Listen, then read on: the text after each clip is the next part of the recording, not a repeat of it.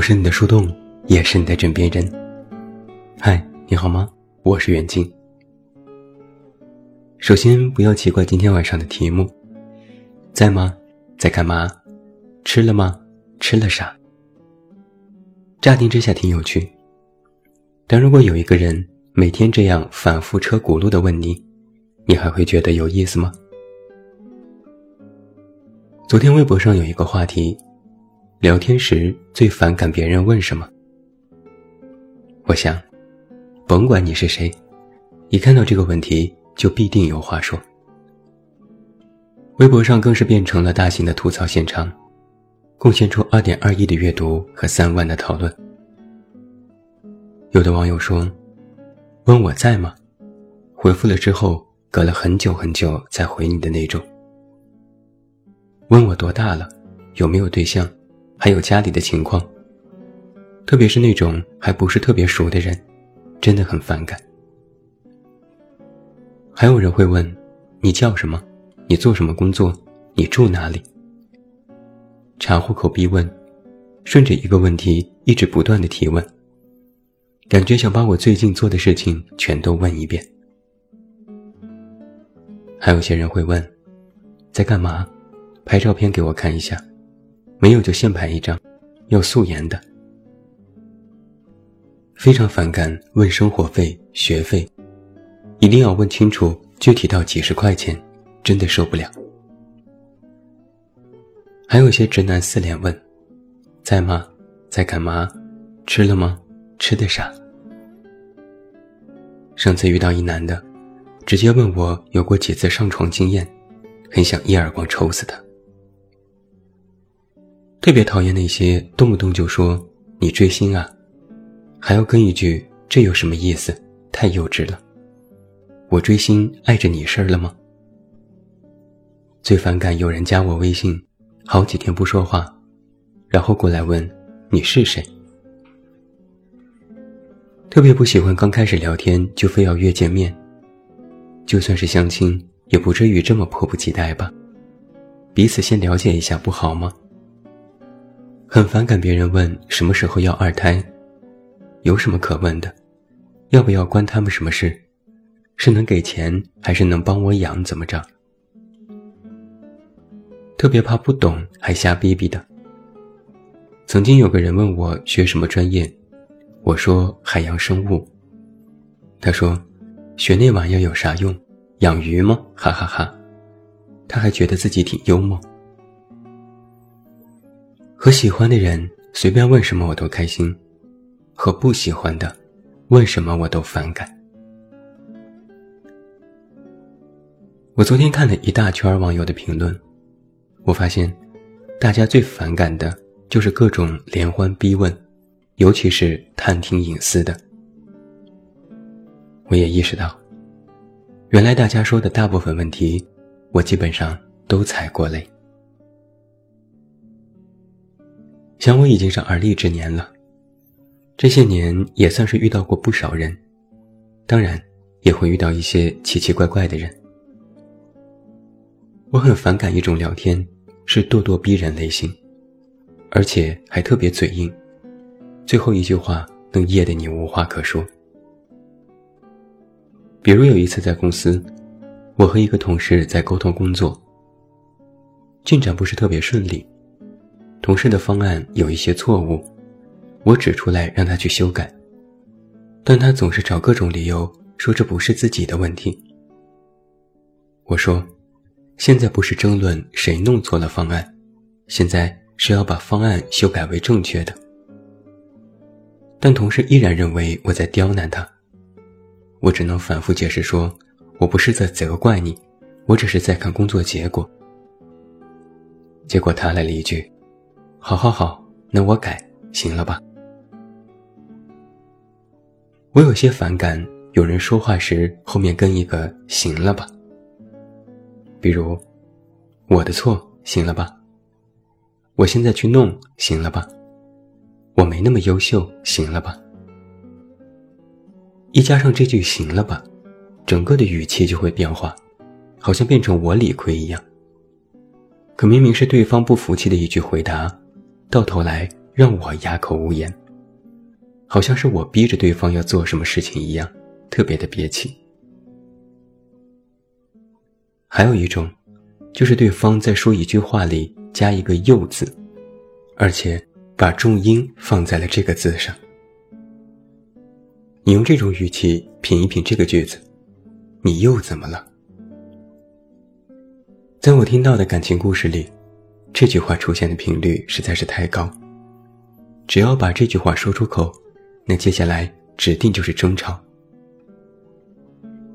又这个字语气特别奇妙，在句子里轻读只是表示单纯的重复本意，但如果重读这个字，语气里就带着一种不耐烦。你又怎么了？怎么又是你？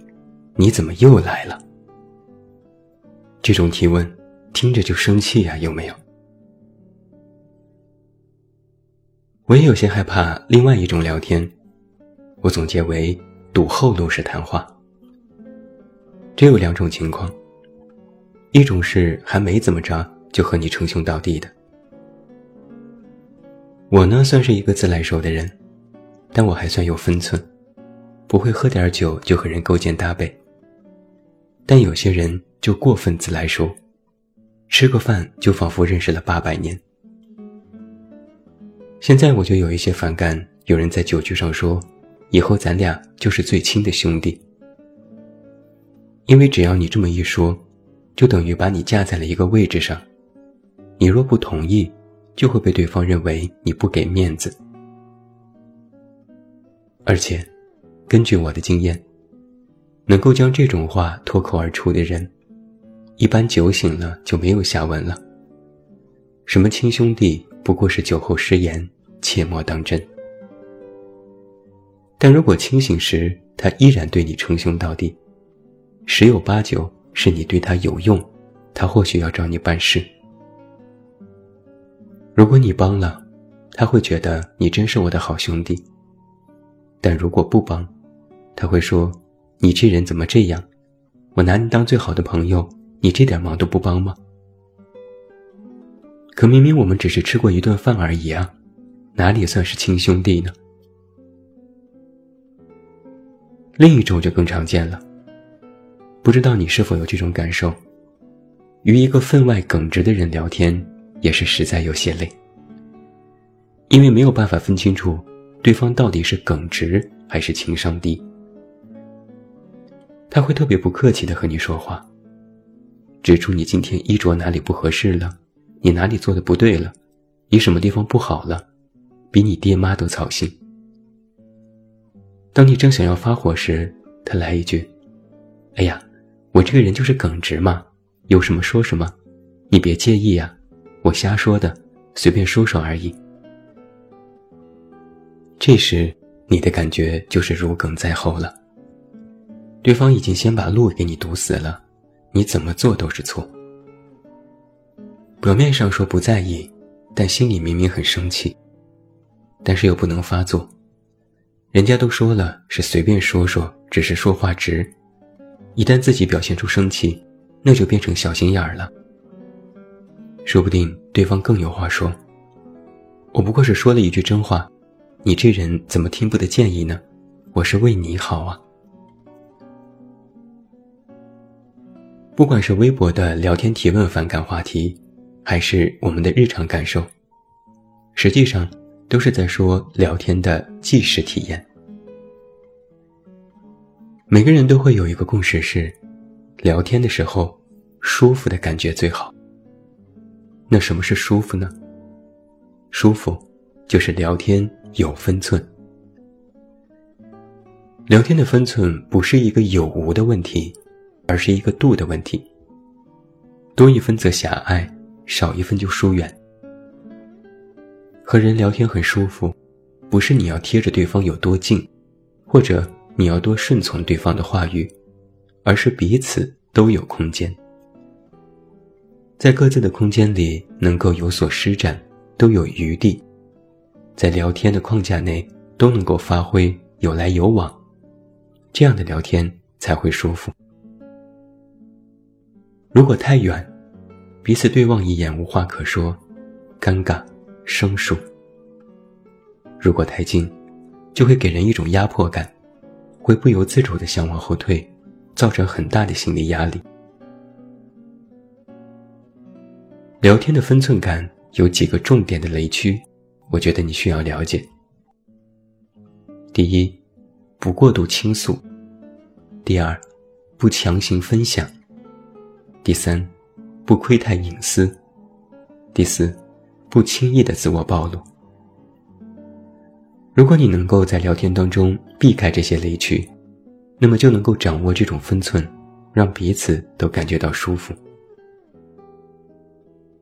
另外，我还要纠正一个误区。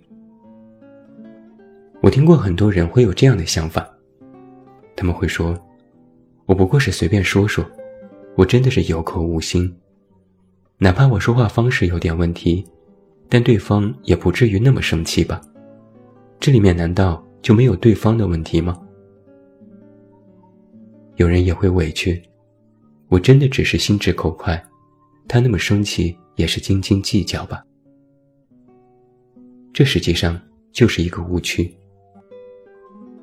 你要知道，人与人之间是有边界的，但是人与人之间的安全距离、边界感都不同。比如，有的人会认为打听个年纪、工作没有什么，但有的人就会将这些视为是绝对的不可冒犯。这种不同。就会形成人们的边界感受不同。你要知道，分寸感这件事，不是取决于你的感受，而是对方的感受。对方觉得你失了分寸，那么他就必然会在意。这不是你的主观决定，而是他的边界感反馈。所以，在你还没有完全了解一个人。也不太知道他的边界感在哪里时，保持一定的安全距离，是最稳妥和聪明的做法。不侵犯别人的边界，是一个成年人起码的处事情商。接下来，我们深入来聊一点别的。在聊天当中，起码的礼貌和懂得分寸是基础第一。更多的时候。我们经常在谈话当中处于试探张望阶段，有时甚至是无话可说，最怕空气突然安静，没有话聊，处于尴尬中。那么，如何来面对这种聊天的即时无话可说呢？我想为你送上这五点交流技巧。第一，留意环境，引起新话题。你可以观察一下周围，比如所处的环境和某个你注意到的人，然后顺着你的观察点去说。你知道吗？这让我想到如何如何。再把你想说的话接下去，顺利的引起新话题。第二，少问是非题，尽可能的问开放性问题。比如，一个朋友说我来自成都。相较于成都好玩吗这种是非问答，你可以问那里怎么样，我也很想去。这样会让对方打开话匣子，聊起他们喜欢的事情，引出更多话题。第三，学会重启对话，递交话语权。如果真的到了无话可说的时候，你可以提供一些问句来重燃话题。如果你和一群人聚会时，你可以问：“你们是怎么认识的？”如果你和一人聊天时，你可以问：“你发的朋友圈那件事很有趣，之后发生了什么？”尽量引导话题，让对方开始讲故事，重启你们之间的对谈。第四，用冷读术去赞美别人。所谓冷读术。简单来说，就是察言观色，然后及时做出回应。适当赞美对方的外表和言谈举止，并根据聊天内容进行积极反馈，是提升谈话气氛的有效途径。第五，反转位置。这个技巧比较高阶，所谓反转位置，就是让对方去想话题，这样你就不是那个担心没话聊的人了。你要做的就是沉默片刻，保持自然的眼神接触，这样，对方就会察觉到聊天空白，自己去寻找话题。以上这五条有效的沟通技巧，可以确保你在聊天当中不会无话可说。懂得一点话术，要比直接上来劈头盖脸问别人在吗、你多大、有没有对象，更加让人感觉舒服，也更加被人接受。或许你听到这里有一些这样的感叹：讲个话还这么多讲究，累不累呀？想说什么就说什么呗。我恰恰认为，谈话之前先考虑对方的感受，是一个成年人的基本涵养。